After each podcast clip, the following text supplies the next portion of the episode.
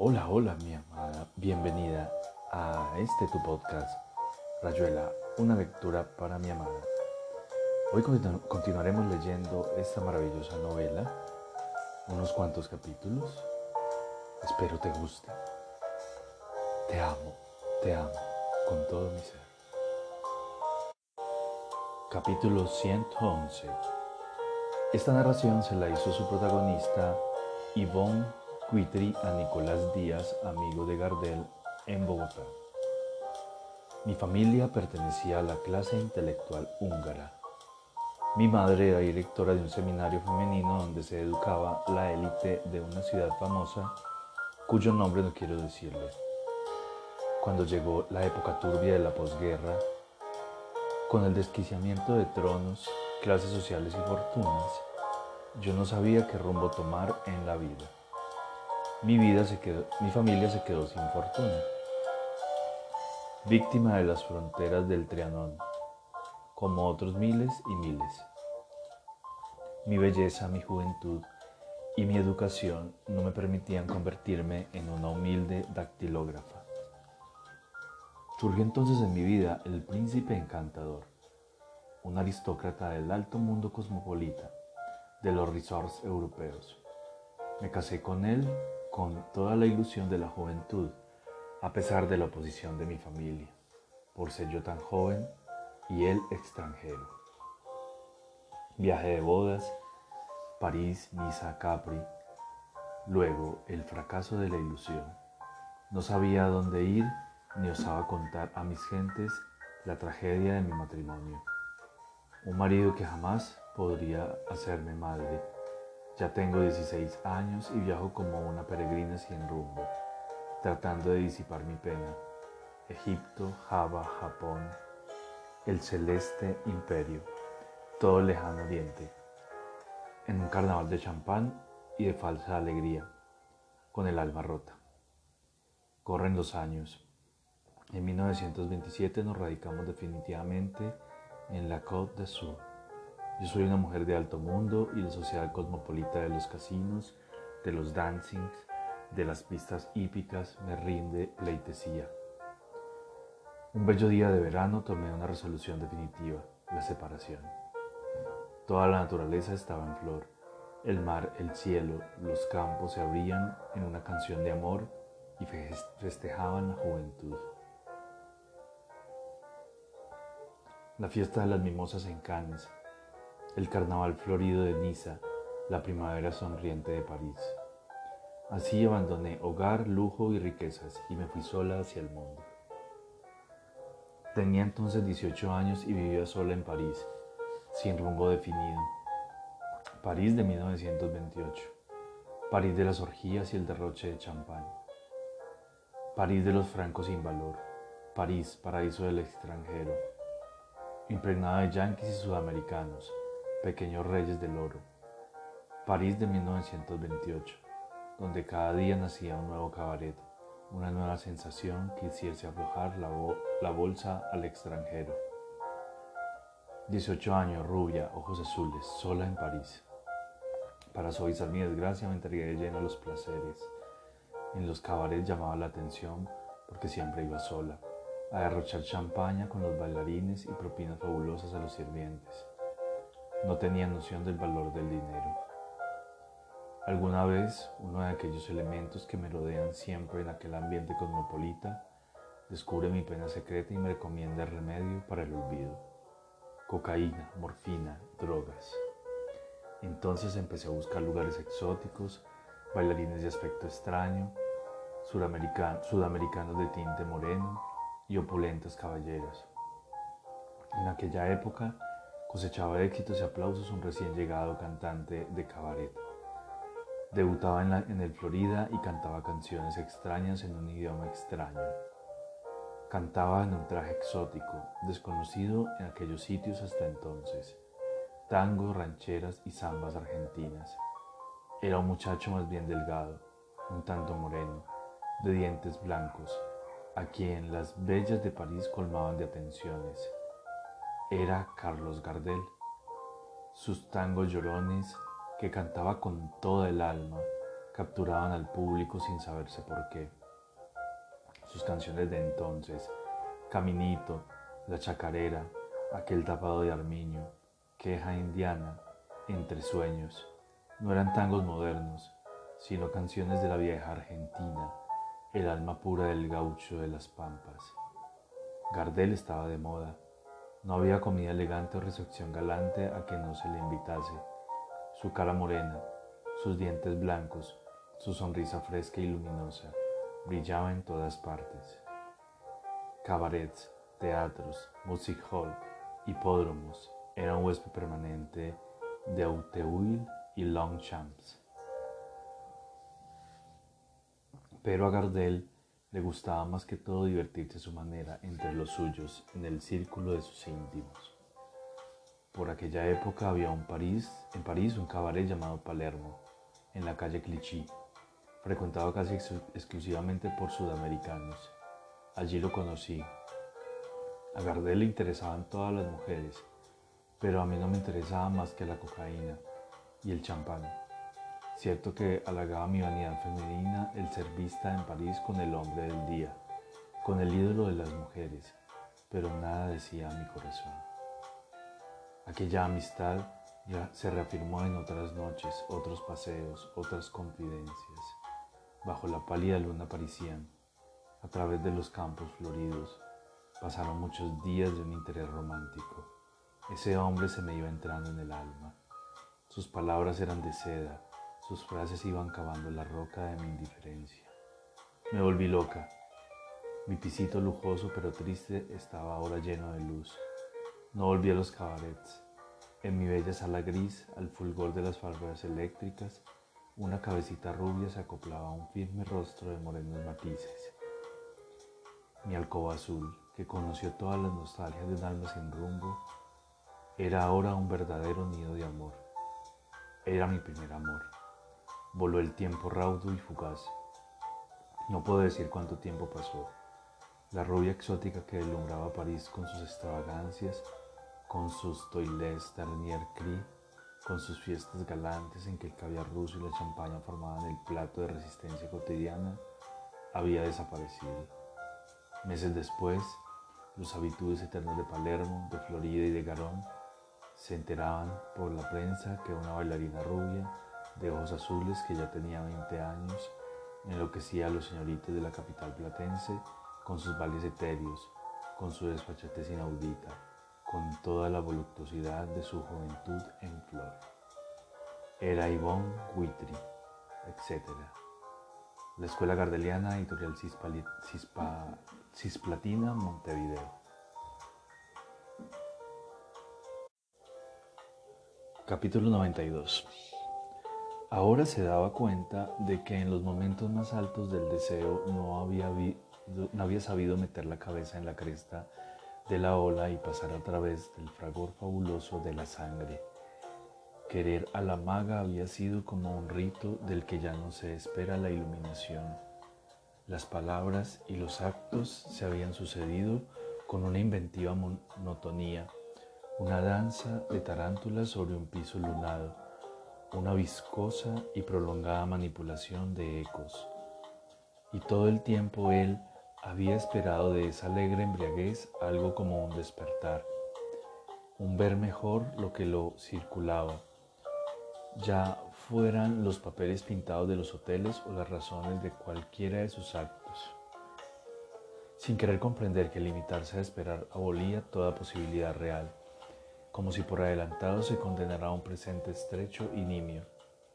Había pasado de la maga a Pola en un solo acto, sin ofender a la maga ni ofenderse, sin molestarse en acariciar la rosada oreja de Pola con el nombre excitante de la maga.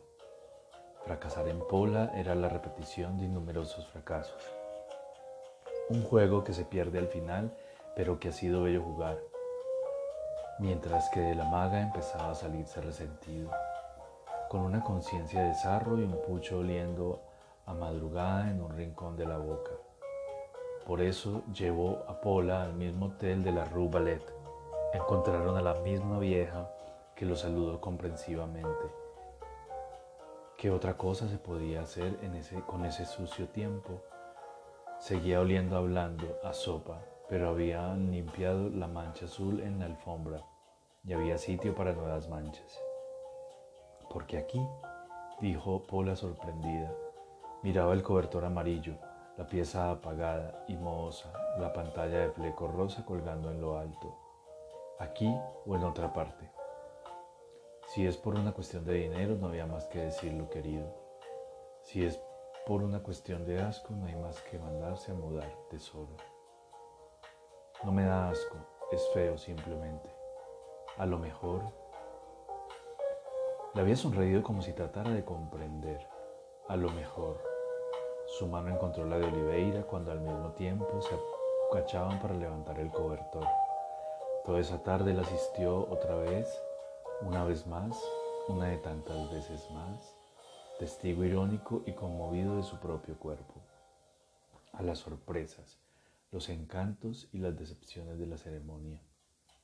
Habituado sin saberlo a los ritmos de la maga, de pronto un nuevo mar, un diferente oleaje lo arrancaba a los automatismos, lo confrontaba, parecía denunciar oscuramente su soledad enredada de simulacros, encanto y desencanto de pasar una boca a otra, de buscar con los ojos cerrados un cuello donde la mano ha dormido recogida y sentir que la curva es diferente, una base más espesa, un tendón que se crispa brevemente con el esfuerzo de incorporarse para besar o morder, cada momento de su cuerpo frente a un desencuentro delicioso, tener que alargarse un poco más o bajar la cabeza para encontrar la boca que antes estaba ahí tan cerca, acariciar una cadera más ceñida, incitar a una réplica y no encontrarla, insistir distraído hasta darse cuenta que todo hay que inventarlo otra vez, que el código no ha sido estatuido, que las claves y las cifras van a nacer de nuevo, serán diferentes, responderán a otra cosa. El peso, el olor, el tono de una risa de una súplica, los tiempos y las precipitaciones. Nada coincide siendo igual, todo nace de nuevo siendo inmortal. El amor juega a inventarse, huye de sí mismo para volver en su espiral sobrecogedora. Los senos cantan de otro modo, la boca besa más profundamente o como de lejos. Y en un momento donde antes había como cólera y angustias, ahora el juego puro, el retozo increíble. O al revés, a la hora en que antes se caía en el sueño, el balbuceo de, de dulces cosas tontas, Ahora hay una tensión, algo incomunicado pero presente que exige incorporarse, algo como una rabia insaciable. Solo el placer en su aletazo último es el mismo. Antes y después el mundo se ha hecho pedazos y hay que nombrarlo de nuevo, dedo por dedo, labio por labio, sombra por sombra. La segunda vez fue en la pieza de Pola, en la Rue Dauphine. Si algunas frases habían podido darle una idea de lo que iba a encontrar, la realidad fue mucho más allá de lo imaginable. Todo estaba en su lugar y había un lugar para cada cosa. La historia del arte contemporáneo se inscribía módicamente en tarjetas postales. Un Klee, un Poliakov, un Picasso, ya con cierta condescendencia bondadosa. Un Manessier y un Fautrier clavados artísticamente con un buen cálculo de distancias. En pequeña escala, ni el David de Signoria molesta. Una botella de Pernod y otra de coñac. En la cama un poncho mexicano. Pola tocaba a veces la guitarra, recuerdo de un amor de Atiplanensis. En su pieza se parecía a Michelle Morgan, pero era resueltamente morocha. Dos estantes de libros incluían el cuarteto alejandrino de Durrell, muy leído y anotado, traducciones de Ilan Thomas manchadas de rouge, números de Two Cities, Christian Rochefort, Blondin, Sarraut, sin cortar, y algunas NRF. El resto gravitaba en torno a la cama, donde Paula lloró un rato mientras se acordaba de una amiga suicida, fotos, la página arrancada a un diario íntimo, una flor seca. Después, a Oliveira no le pareció extraño que Paula se mostrara perversa, que fuese la primera en abrir el camino a las complacencias, que la noche los encontrara como tirados en una playa donde la arena va cediendo lentamente al agua llena de algas.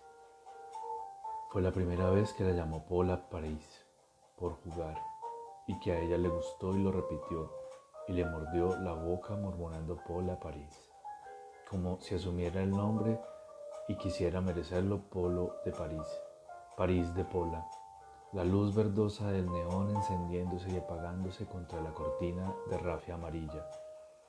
Pola, París, Pola, París, la ciudad desnuda con el sexo acordado a la palpitación de la cortina. Pola, París, Pola, París, cada vez más suya, senos y sorpresa, la curva del viento exactamente recorrida por la caricia, sin el ligero desconcierto al llegar al límite antes o después. Boca ya encontrada y definida, lengua más pequeña y más aguda, saliva más parca, dientes sin filo, labios que se abrían para que él le tocara las encías, entrar y recorrer a cada repliegue tibio donde se olía un poco de coñac y el tabaco.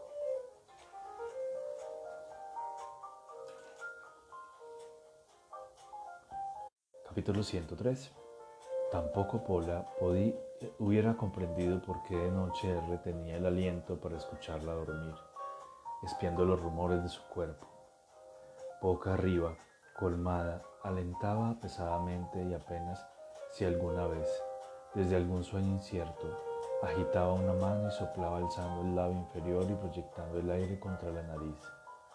Horacio se mantenía inmóvil la cabeza un poco levantada o apoyada en el puño, el cigarrillo colgando. A las tres de la mañana la rudo Finé callaba, la respiración de Pola iba y venía. Entonces había como un leve corrimiento, un menudo torbellino instantáneo en agitarse interior como de segunda vida. Oliveira se enderezaba lentamente y acercaba la oreja a la piel desnuda. Se apoyaba contra el curvo tambor tenso y tibio. Escuchaba rumores, descensos y caídas, y ludiones y murmullos, andar de cangrejos y babosas, un mundo negro y apagado deslizándose sobre felpa, estallando aquí y allá, y disimuladamente y simulándose otra vez. Pola suspiraba, se movía un poco. Un cosmos líquido, fluido, en gestación nocturna, plasma subiendo y bajando, la máquina opaca y lenta moviéndose a desgano, y de pronto un chirrido, una carrera vertiginosa con, casi contra la piel, una fuga y un gorgoteo de contención o de filtro, el viento de pola, un cielo negro con estrellas gordas y pausadas, cometas fulgurantes, rodar de inmensos planetas vociferantes, el mar con un plancton de susurro, sus murmuradas medusas. Pola microcosmo, Pola resumen de la noche universal en su pequeña noche fermentada donde el yogur y el vino blanco se mezclaban con la carne y las legumbres, centro de una química infinitamente rica y misteriosa y remota y cotidiana.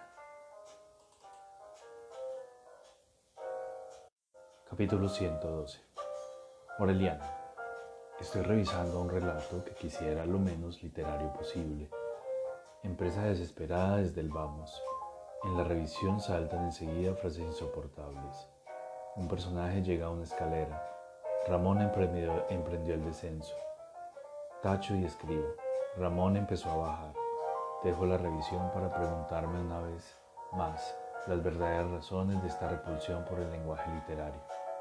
Emprender el descenso no tiene nada de malo como sea su facilidad, pero empezar a bajar es exactamente lo mismo, salvo que más crudo, prosaico, es decir, mero vehículo de información, mientras que la otra forma parece ya combinar lo útil con lo agradable. En suma, lo que me repele en emprendió el descenso es, es el uso decorativo de un verbo y un sustantivo que no empleamos casi nunca en el habla corriente. En suma, porque me repele el lenguaje literario, en mi obra se entiende. ¿Por qué?